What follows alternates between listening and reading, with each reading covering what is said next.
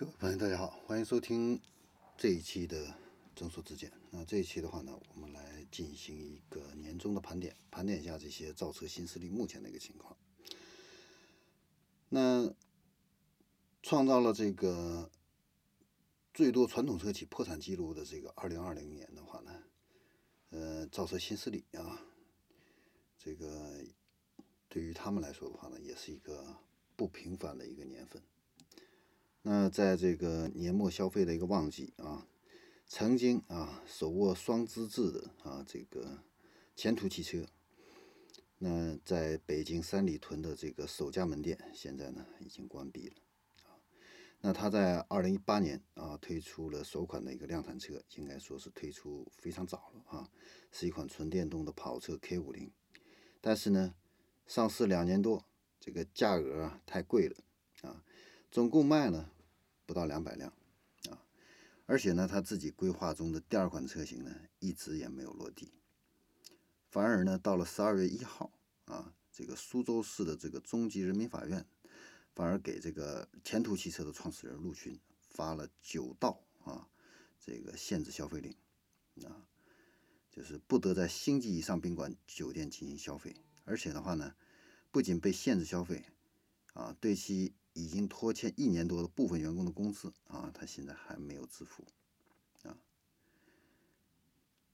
那除了前途汽车之外的话呢，人去楼空的还有赛麟汽车啊，比赛的赛啊，麒麟的麟啊。那赛麟汽车的话呢，在北京的这个侨福芳草地的一层的这个体验中心呢，现在也是关门了啊。那由于受此前公司法务的这个实名举报影响，那赛麟汽车呢经营每况愈下。那六月份，江苏赛麟汽车的账户被冻结啊。同时呢，江苏赛麟汽车位于江苏的这个还有上海的这个生产基地分公司也都被南通的这个中级人民法院查封啊。那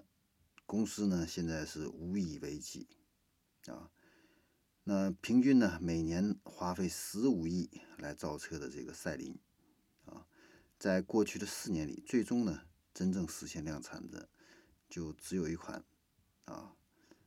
微型的电动车啊，就是类似老头乐一样的这样的一个微型的电动车。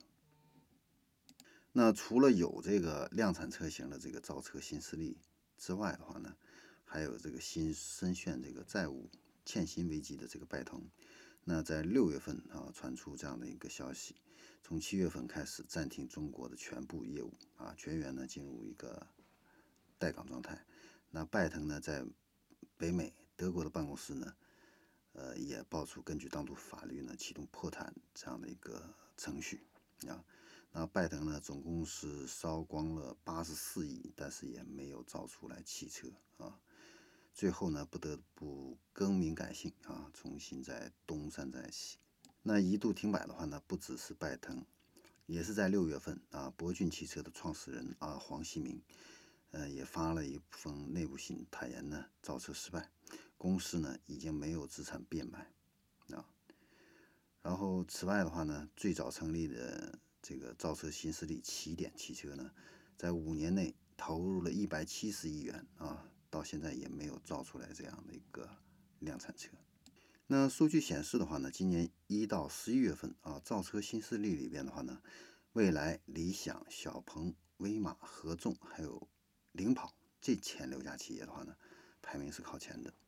啊。此外的话呢，国机、智骏还有云度呢，累计的一个销量的话呢，大概是在三千辆左右。还有爱驰，还有一个金康，这两家呢销量呢是接近两千辆啊。那新特这个汽车的话呢，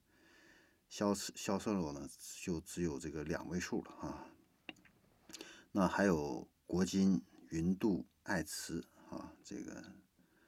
销量呢，这个在这个榜单中呢已经没有了。所以我们可以看到啊，经过这个优胜劣汰之后的话呢，造车新势力企业的话呢，目前呢明显分化啊。那从最初的多品牌混战啊，现在进入一个正常的一个发展轨道。那市场的格局的话呢，呃，正在逐渐稳定，从最初的一百多家到现在呢不足十家啊。